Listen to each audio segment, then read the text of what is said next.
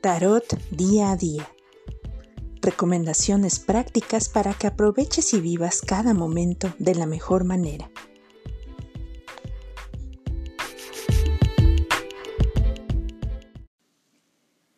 Me da mucho gusto saludarlos hoy, eh, que es 10 de abril de 2021.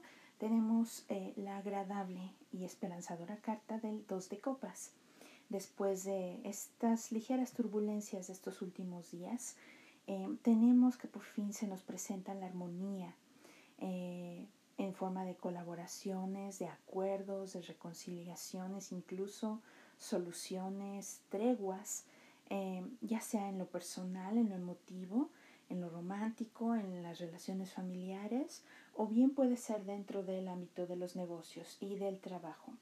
Hay eh, entonces un descanso aquí, se ha alcanzado un eh, estado de equilibrio agradable y se ven situaciones de ganar-ganar en igualdad de condiciones. No se trata de estos eh, acuerdos en donde alguna de las partes o ambas partes quedan inconformes o con cierto resentimiento ahí detrás guardado. Aquí no hay nada de eso, simplemente se decide pasar página y que o ambas partes o que todas las partes involucradas eh, tengan algo por lo cual alegrarse, algo que celebrar, eh, algo con lo cual contar que sea positivo, que sea productivo.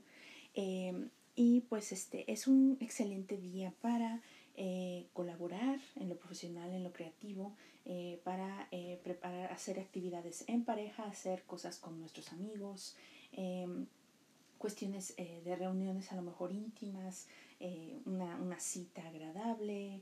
Eh, es un día que pinta muy muy bien para esto. Eh, y también ah, puede haber, si estamos tratando de conseguir tal vez un visto bueno o algún inversionista, algún tipo de apoyo para algo, queremos que alguien se suba a bordo de algo, firmar algo con algún socio potencial, hoy es un buen día porque ambas partes están eh, transparentes, presentes y en igualdad de condiciones y todo, eh, todo pinta bastante bien para que eh, esto tenga una consecuencia a corto y largo plazo que va a ser muy positiva y muy agradable. Así que abrazar esta energía de armonía y colaboración.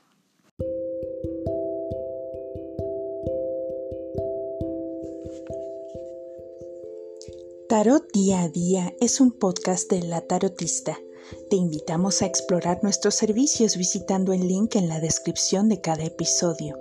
La información compartida en este podcast no es una prescripción ni una alternativa a la terapia psicológica. Recuerda, tú escribes tu propia historia.